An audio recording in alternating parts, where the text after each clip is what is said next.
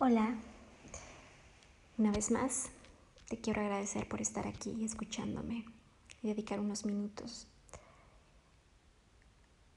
de tu valiosísimo tiempo. El día de hoy vamos a hablar de algo que ha sido totalmente recurrente en los últimos meses, en el último año, particularmente en el boom de la era digital en los negocios. Yo soy Dolores soy la directora de SIL México y estoy aquí para compartirte este tipo de disrupciones a las que nos enfrentamos los emprendedores, particularmente en el mundo del real estate. Y bueno, cada vez más, tanto los vendedores, los desarrolladores, los brokers, inclusive desde un tema general, en el mundo de los negocios, están considerando diferentes aproximaciones o alternativas desde el mundo del marketing, desde el mundo de, de, la venta de propiedades para clientes locales o para compradores internacionales. Y estas aproximaciones se mueven realmente transacciones de cierre en real estate usando monedas virtuales o lo que se conoce como criptomonedas. Algunas firmas de, de, real estate, algunas agencias inmobiliarias en México, inclusive desarrolladores, han comenzado de manera paulatina a abrazar esta noción de vender las propiedades a clientes que tienen monedas virtuales o monedas digitales. Por ejemplo, si nos vamos en, el, en la esfera internacional, algunas plataformas internacionales, como por ejemplo en el website de Algo Caps, un website um, totalmente enfocado a comprar monedas virtuales como Bitcoin, como stablecoins, como Gemini Dollar, como Binance o algún otro tipo de moneda virtual, están ofreciendo interesantes beneficios de estas monedas digitales y están realmente fascinando a las personas que están dispuestas a apostar a transacciones de este tipo de categoría, aunque son verdaderamente volátiles. Y en los últimos días o semanas hemos visto o hemos sido testigos de la volatilidad. Pero finalmente es parte de esta génesis o de estos instrumentos de riesgo. Pueden ser muy volátiles, el costo-beneficio puede ser bastante interesante porque si analizamos instrumentos financieros, pues realmente en un análisis de riesgo, pues puede ser que, que el riesgo sea muy alto, pero también los beneficios o las utilidades, los revenues pueden ser bastante también altos, interesantes. Entonces, eh, todo va en función del mejor tipo de cambio, del momento en que puedas hacer esa transacción y puedas respaldar esa volatilidad. En el mercado mexicano existen todavía algunas alternativas para generar este, este nuevo potencial de compras virtuales en monedas digitales. Por ejemplo, el Bitcoin fue prácticamente una moneda que empezó en un cambio relativamente bajo de mil dólares. Después, a través del 2017, pues subió 10 veces, 15 veces, 100 veces su valor básicamente. Y hoy en día sigue siendo bastante atractivo, con una volatilidad importante, con participantes bastante importantes en la industria de la economía mundial, en la industria de los autos, en la industria del real estate, eh, con líderes mundiales y esto ha aumentado también su, su posicionamiento.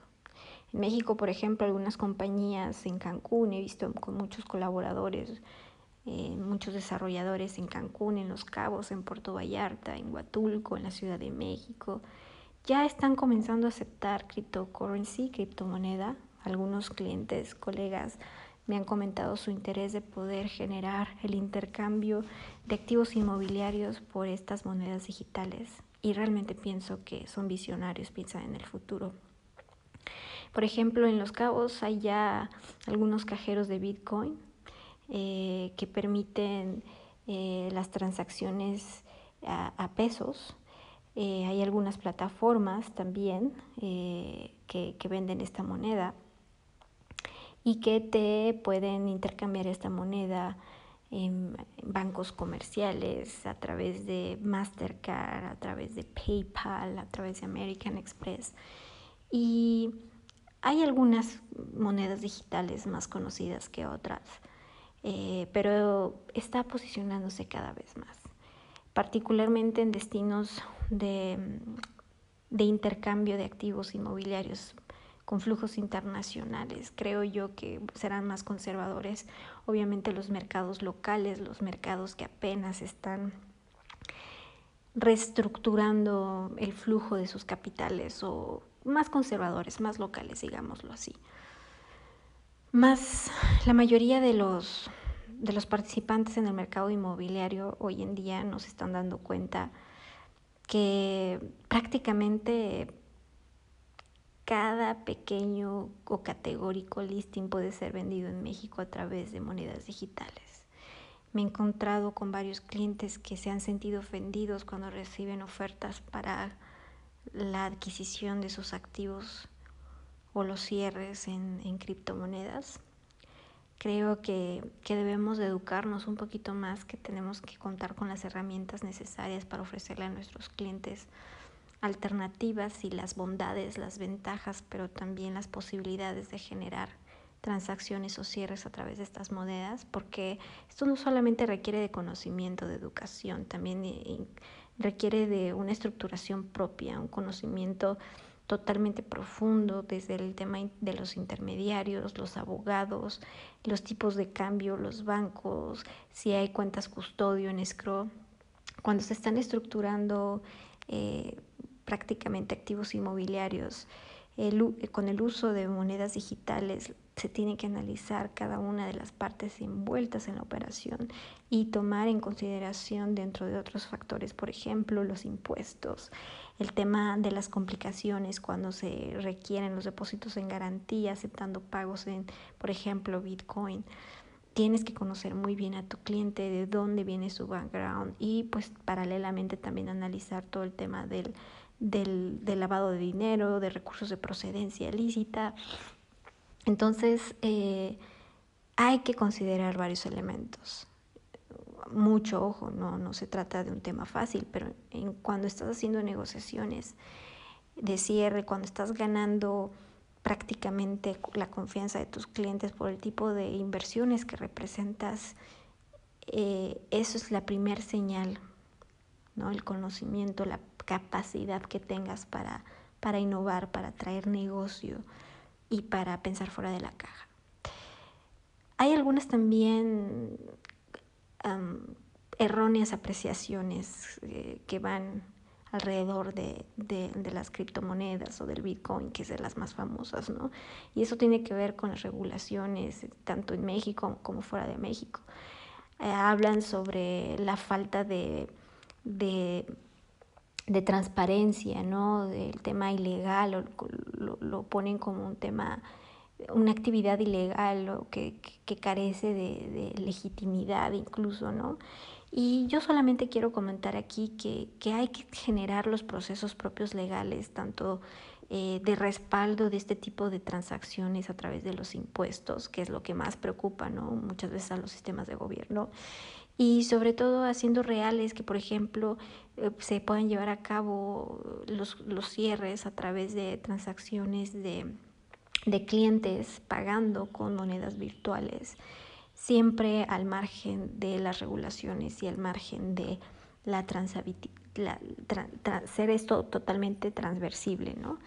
Eh, dada que la, la volatilidad es la naturaleza de las monedas digitales, Muchos investors prefieren diversificar, por ejemplo, eh, la recepción de este tipo de monedas y hacer un híbrido o hacer un mix ¿no? con un, em, un, un holding de, monedas virtuales, pero al mismo tiempo eh, cambiando al tipo de cambio México, moneda virtual o, dólares en mercados internacionales, como por ejemplo Los Cabos, Cancún, destinos internacionales como destinos de playa.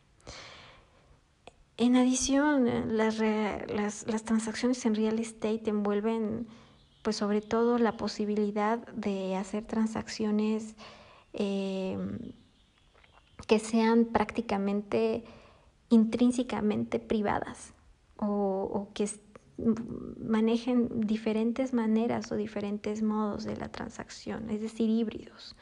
No hay que casarnos con, con un punto radical donde todo tiene que ser en, Bitcoin, ¿no? Tenemos que darle soluciones a nuestros clientes y darle la posibilidad de hacer transacciones de acuerdo a sus necesidades. Por ejemplo, eh, vendedores que, que no están al 100% convencidos de aceptar monedas virtuales eh, para la venta de sus activos inmobiliarios pueden requerir eh, la aceptación de esta moneda solamente a través de una conversión de acuerdo a esta volatilidad del tipo de cambio de la moneda de su preferencia. Repito, puede ser dólares, puede ser euros, puede ser pesos. Y puede usarse esa volatilidad a un tipo de cambio que se convierta en el momento más adecuado como parte del down payment o del depósito en garantía. Y pues eso te sirve como para sacar la propiedad del mercado, eso te sirve para garantizar la seriedad de la operación y tú decides en la estructuración de los pagos o en la estructuración del proceso de vida diligencia cómo va a ser el resto del cierre o el balance y también los, los, los, los gastos, ¿no? Yo creo que aquí es la estrategia de nosotros o de de, los intermediarios o de los que forman parte de la operación es generar esa certitud, ir familiarizando a los clientes con ese tipo de monedas para que puedan básicamente aceptar esos pagos de una manera conveniente y poco a poco, ¿no? No drásticamente al 100%, pero sí puede ser un porcentaje considerable dentro del proceso del cierre o dentro del proceso de compra. Entonces, em, creo que aceptar este tipo de monedas en transacciones de la categoría de la que nosotros estamos envueltos en real estate puede sin, duda dar elementos de ventaja a los inversionistas, ventaja sustancial en, en, los revenues, sobre todo en los tipos de cambio de ese tipo de monedas virtuales. Y sobre todo, ¿no? Considerar la diversificación de este tipo de, de monedas para poder convertirlas o para poder fondear proyectos inmobiliarios, para poder convertirlas en el intercambio de activos inmobiliarios. Hay que ser creativos, hay que, mm, hay que comprender, comprender el proceso, hay que usar los elementos necesarios que nos impliquen un riesgo, pero también respaldar esos riesgos con certitudes, certitudes legales que cubran pues los intereses de todas las partes envueltas. Es muy importante contar con, una planeación, con una asesoría legal, contable, fiscal, tanto del lado de los vendedores como del lado de los compradores. Es una realidad y no podemos estar fuera de la realidad. Acuérdense que una de las claves de emprender y de tener éxito en los negocios es la capacidad que tengamos para poder solucionar problemas y saber tomar áreas de oportunidad sin que esto implique un riesgo y ponga en jaque a las inversiones inmobiliarias. Recuerda, mi nombre soy Dolores, Dolores Pérez Islas de SIL México. Me puedes dejar tu comentario, dime qué piensas acerca de, estas transacciones con monedas digitales. Compárteme si has recibido em, ofertas a, través de este, de este nuevo método de pago. Dime qué piensas, me gustaría escucharte. Me puedes seguir en redes sociales, en Facebook como Dolores Pérez Islas, me puedes seguir en Instagram como Dolores Pérez y me puedes seguir en LinkedIn también como Dolores Pérez Islas. Em, y me puedes seguir también en diferentes blogs que, que uso en silmexico.com, en silmexicoguadalajara.com, en silmexicoaxaca.com o también me puedes escribir un correo si prefieres de esa manera más tradicional a dolores.silmexico.com. Te quiero escuchar. Te quiero escuchar y te quiero, te quiero compartir más información, así que no perdamos el contacto.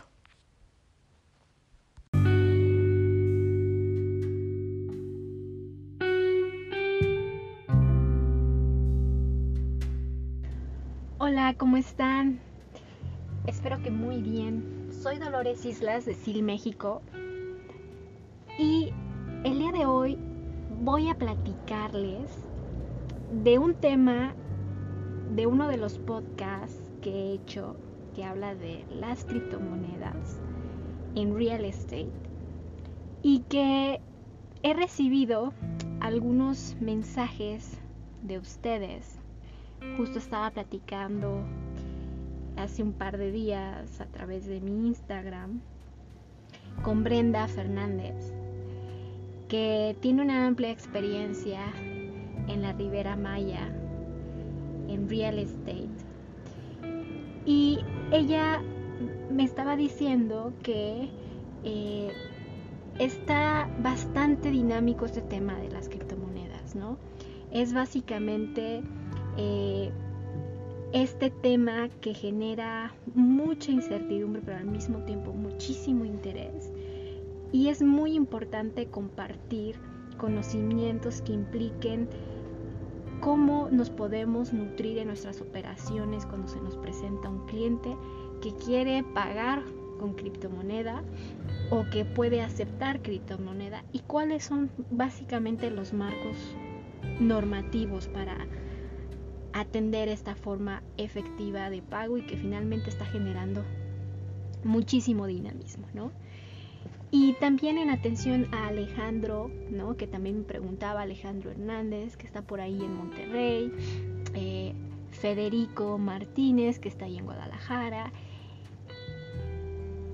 Eduardo Jiménez, que me preguntaba ahí de Puebla, y que finalmente creo que eh, atendiendo las estadísticas que maneja esta plataforma de Spotify, a quien estoy sumamente agradecida, porque es la herramienta que me ha, apoyado muchísimo para llegar a compartir con todos ustedes esto que me apasiona muchísimo, ¿no? Y en función de eso que me preguntaban de las criptomonedas y cómo es un tema que creo que tenemos que profundizar a detalle, pues es por eso que hago este podcast, es por eso que estoy dedicando tiempo significativo para ampliar este episodio que habla precisamente de el tema de México como marco normativo de esta situación que está pasando con los cryptocurrency, ¿no? Y estaba yo platicando con algunos colegas.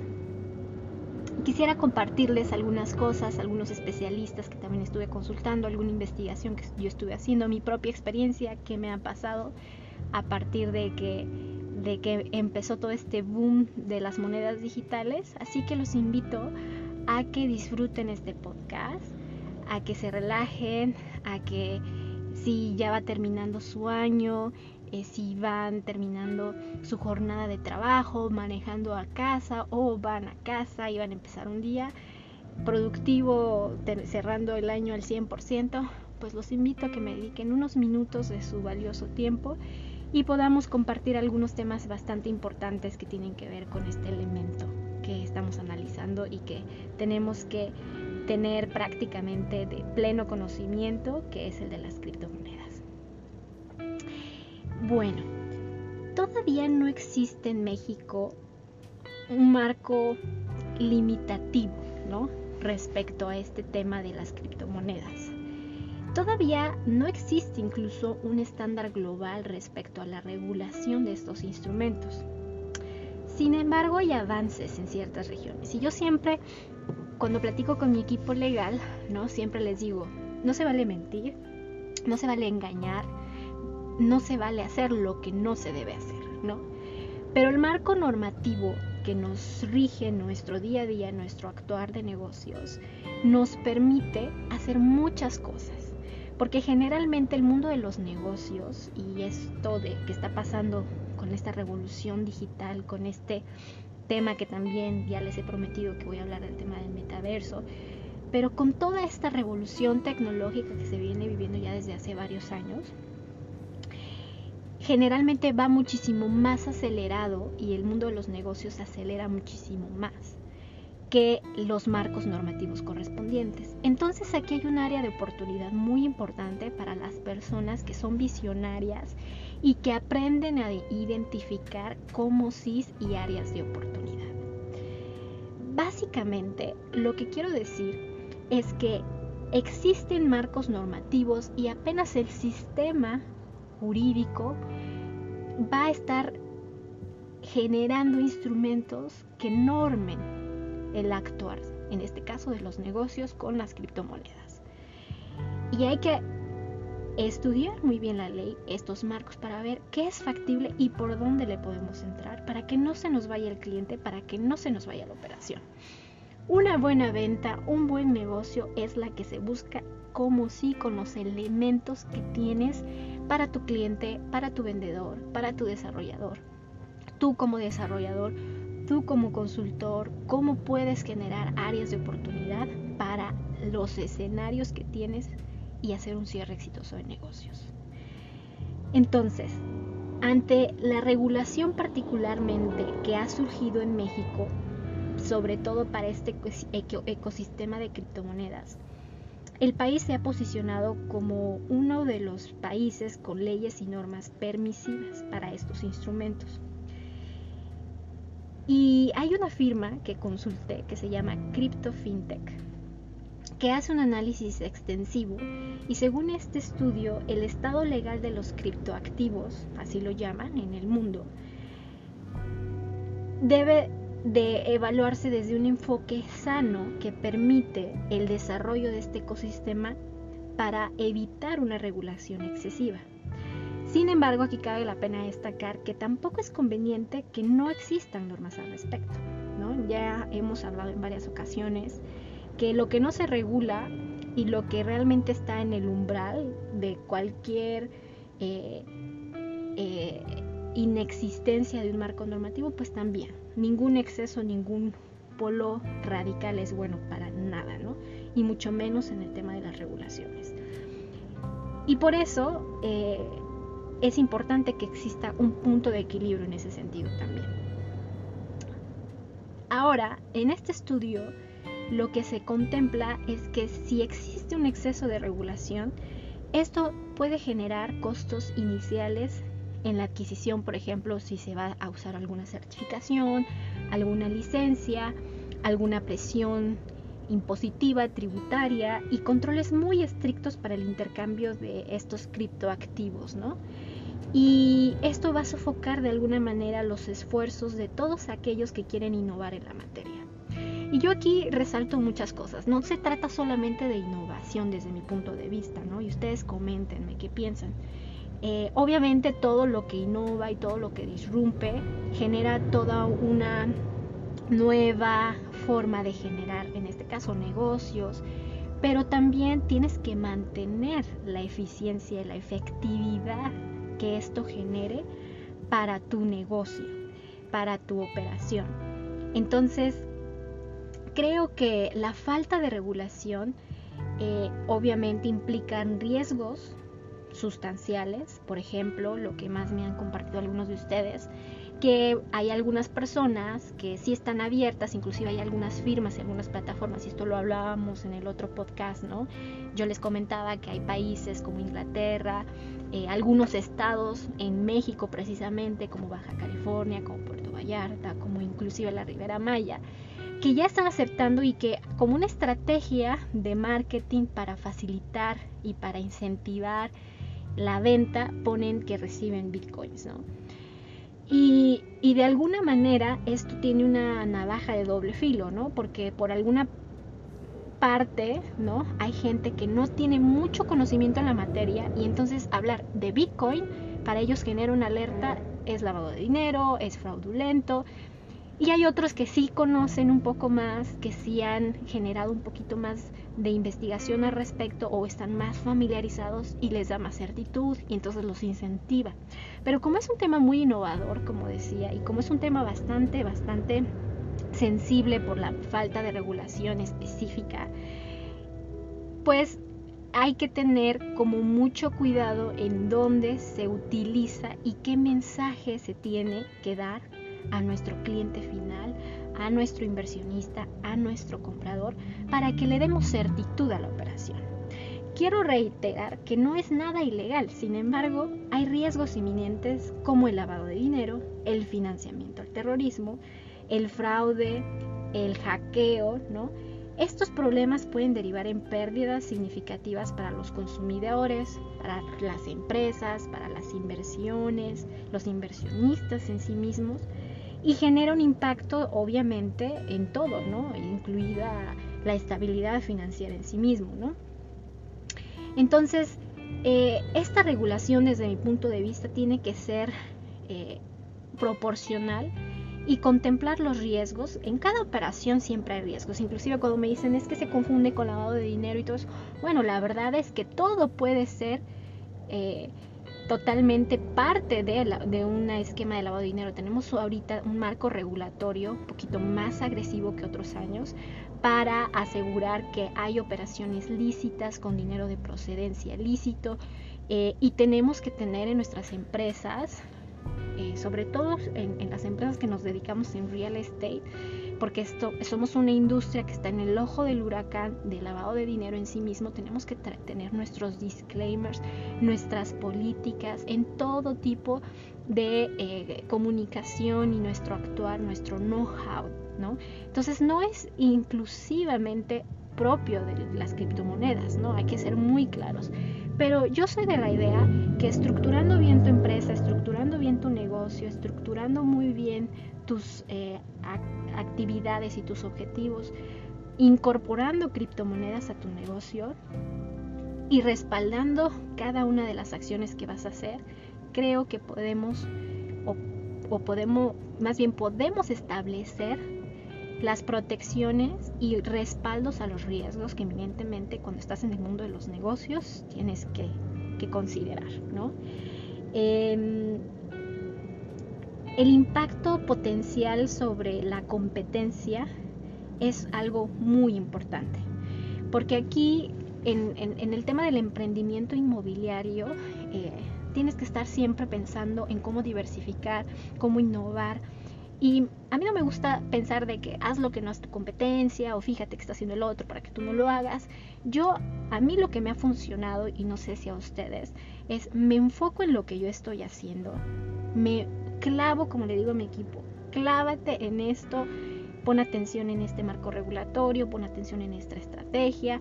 Eh, veo todas las cosas en las que desde mi punto de vista tengo que enfocarme para lograr llegar a donde quiero llegar y obviamente ves que está haciendo tu competencia y eso, pero no me clavo tanto en esta, en esta situación de llegar, por ejemplo, en el tema de las criptomonedas, lo voy a hacer porque mi competencia no lo está haciendo y para incentivar mis ventas, este, lo voy a hacer nada más para tener un attach, ¿no? O muchísimo más atracción para mis clientes porque mi competencia no lo está haciendo.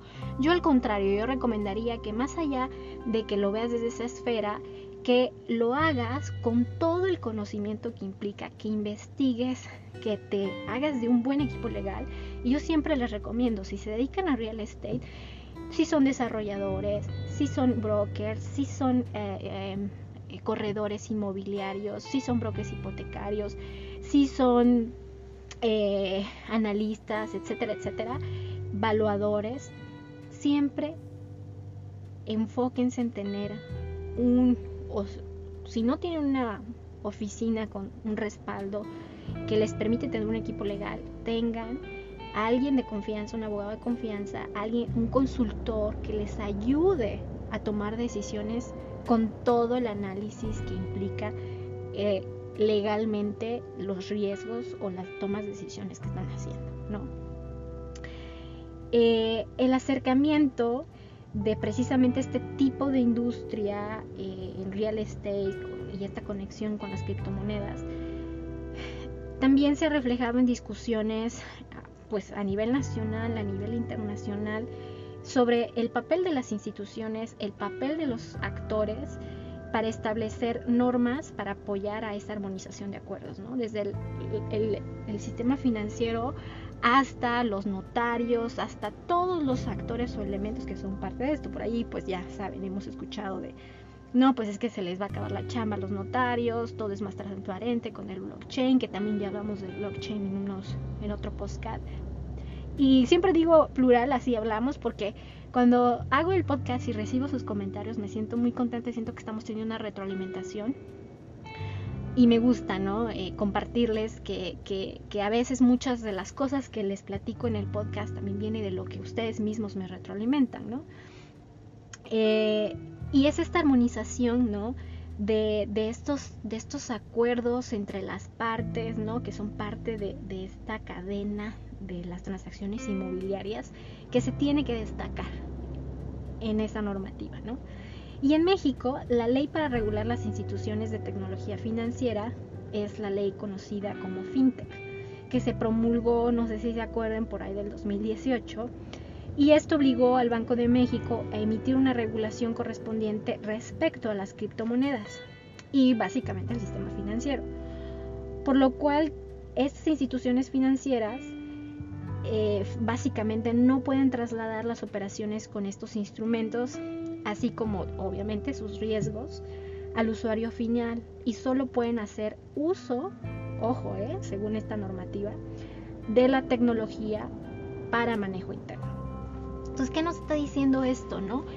Que, que tenemos que utilizar la tecnología, pero aquí es algo muy importante a destacar, ¿no? Esta disposición no es restrictiva y por eso titulé a este podcast como el marco permisivo que tenemos en México, ¿no? Para este ecosistema que tenemos de criptomonedas y así y así lo veo yo, ¿no? Pues aquellos proveedores de servicios, por ejemplo, de cualquier tipo de cryptocurrency, vamos a decir Bitcoin, eh, como las plataformas de compraventa de estos instrumentos pueden operar con una actividad vulnerable registrada ante el sistema de administración tributaria y reportar a la unidad de inteligencia financiera las transacciones para efectos antilavado, que es lo que más le interesa ¿no? a esta normativa. Entonces, hay que esperar, hay que ver básicamente cómo se va emitiendo una regulación específica y cómo va desarrollándose este ecosistema para combinar leyes y reglamentos existentes. Ahora, es muy importante que este marco legal, como reitero, que permite todo este actuar, eh, considera el enfoque de regulación integral que implica desde el diseño hasta la aplicación de una norma específica que regule las actividades por cualquier tipo de entidad. Existen algunas leyes y normativas en la industria de las criptomonedas, ¿no? Sin embargo, con todo este análisis que estamos haciendo y que yo me metí, me clavé a investigar y esto, a mí me queda la, sensación, y no sé qué piensan ustedes, que esto es muy parcial y hasta cierto punto incierto. Eh, pero ya existen estos primeros mecanismos que nos permiten utilizar estas plataformas tecnológicas. Ahora, lo que yo les recomiendo es que ustedes se adapten a estos procesos y que ustedes poco a poco vayan haciendo sus estrategias dentro de lo que nos marca la normativa correspondiente. ¿Y a qué voy con esto, no? Que básicamente ustedes analicen cuando tengan una operación y que no dejen ir al cliente, porque de esto se trata todo esto, ¿no? De que no dejes ir el negocio, de que busques el cómo sí, que tengas éxito en tu operación que cierres y en función de eso, cómo vas a generar esa certitud en esta operación que te va a permitir llevar mucho, mucho de lo que tengas que hacer para generar básicamente la posibilidad del cierre, ¿no? Y en el podcast donde hablamos cómo el, el cryptocurrency tiene lugar en real estate y donde yo les compartí algunos elementos, y algunas recomendaciones. Recuerdo que les comenté que ustedes pueden medir, como dicen por ahí, el agua a los camotes. Y si tienen una operación en, en criptomoneda, no acepten en su totalidad al 100% el pago, ¿no? Manejen Scroll, siempre se los recomiendo. Pueden hacer ya una cuenta Scroll en, en, estas plataformas tecnológicas. Acuérdense, la normativa nos dice, puedes utilizar las plataformas tecnológicas. Y es como dinero en PayPal, ¿no? Quienes están familiarizados con estas con estos monederos electrónicos, como le llaman. A pesar de que a mí no me gustan mucho porque eh, eh, tienen muchas consideraciones, un poco haciendo la analogía con PayPal, porque eh, te retienen muchos los, mucho tiempo el dinero, tienen sus días, ¿no? Para, transferirte el dinero a tus cuentas, este, no tienes tanta opción para tener como en la banca tradicional de acompañamiento la mesa internacional para intercambio de monedas de dólares a pesos, que es lo más común en México, y te dan un tipo de cambio que no te conviene y le pierdes, ¿no? Y la comisión y le pierdes, ¿no?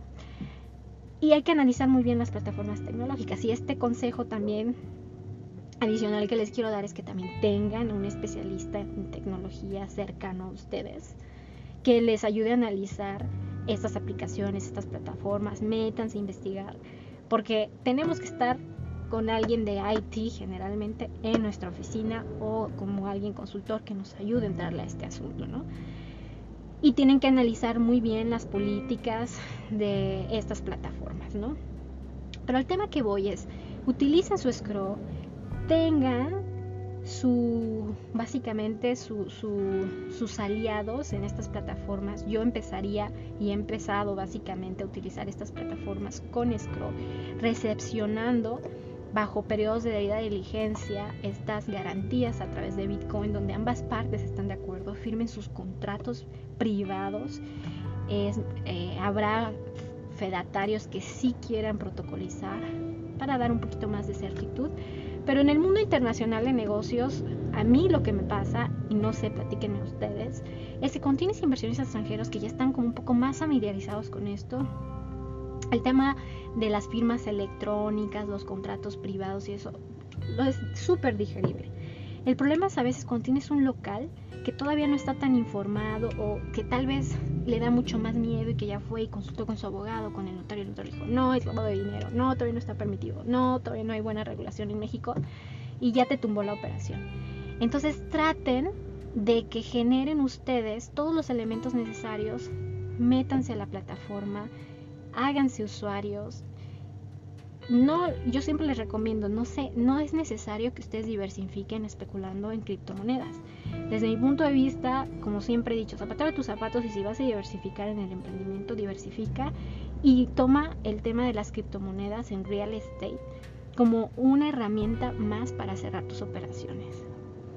¿No? Una moneda diferente y es una moneda digital. Y hagan contratos que les permitan detectar todo esto que ya les eh, eh, describí ¿no? en el transcurso de este podcast. ¿Cuáles son las áreas más sensibles? ¿no? Que son estas áreas sobre todo de lavado de dinero, eh, recursos obviamente y origen del dinero, ¿no? todo este tema del terrorismo, todo este tema que le interesa saber a la autoridad de dónde viene el dinero, hacia dónde va el dinero, básicamente, ¿no? Mientras que ustedes tengan muy claro de A a B y los intermediarios, agentes CRO, comisionista, etcétera, etcétera, como se trata de una operación de corretaje, como se trata de un desarrollo, el tema, por ejemplo, de las subcontrataciones, que ahorita también ya hay una regulación existente. Tengan todo lo más respaldado posible con sus contratos. Acuérdense que todo, todo tipo de operación tiene que estar respaldada con un file, con un expediente y se tienen que dar los avisos correspondientes a la unidad de inteligencia. Analicen muy bien las áreas que tienen de oportunidad y hagan sus contratos. Y cuando tengan una operación, si es la primera, no se arriesguen al 100%, vayan conociendo, es como cuando empezaron a emprender, ¿no? Primero te vas arriesgando en niveles, ¿no? A ver, voy a intentar esto que no me voy a arriesgar al 100%, me voy a arriesgar al 20%. En este caso voy a tomar un depósito en garantía, voy a ver cómo funciona y en función de mi conocimiento y mi involucración en esto, entonces ya en la siguiente operación, pues tal vez me atrevo todavía a, aceptar algunos anticipos o ya finalmente algo al 100%. ¿no? Esa es mi sugerencia, sí se puede hacer, no tengan miedo. Eh, aquí en este mundo le entras o le entras. ¿Te familiarizas o te familiarizas? Y la verdad es que con la tecnología hemos aprendido que quien arranca primero y maneja mejor estos elementos, sea a cultura tecnológicamente primero, tiene mucho más margen de eficiencia en sus negocios, de ganancia. Así no. Si te da miedo y dices, no, este, yo creo que nunca va a pasar, no va a haber una regulación. No, éntrale y no dejes ir esas operaciones o esos negocios que tal vez por falta de conocimiento o por miedo, pues no llegas a concluir.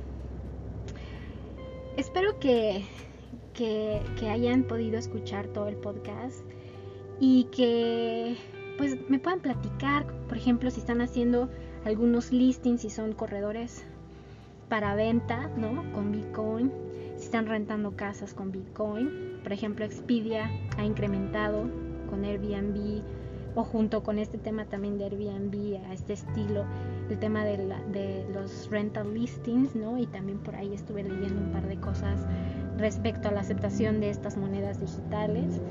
En negocios, ¿qué otro tipo de negocios han aceptado criptomonedas? También para, eh, inclusive lo he visto en campañas para fundraising, ¿no? Que, que también se aceptan estas, estas grandes ventajas con las monedas digitales. Y, bueno, me parece importante que, que, hagamos esa retroalimentación y así nos vamos escuchando los unos a los otros. Les mando un abrazo, cuídense mucho, espero que cierren con todo este año, que estén de la mejor manera disfrutando estos días, que más allá que sea un típico mensaje de amor, felicidad, salud, Quiero decirles que aprovechen cada segundo de lo que hacen, que sean muy feliz, que se amen muchísimo y que le den con todo para cerrar el año como ustedes quieren cerrarlo.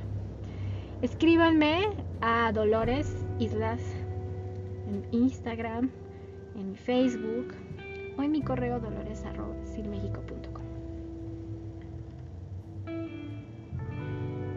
thank you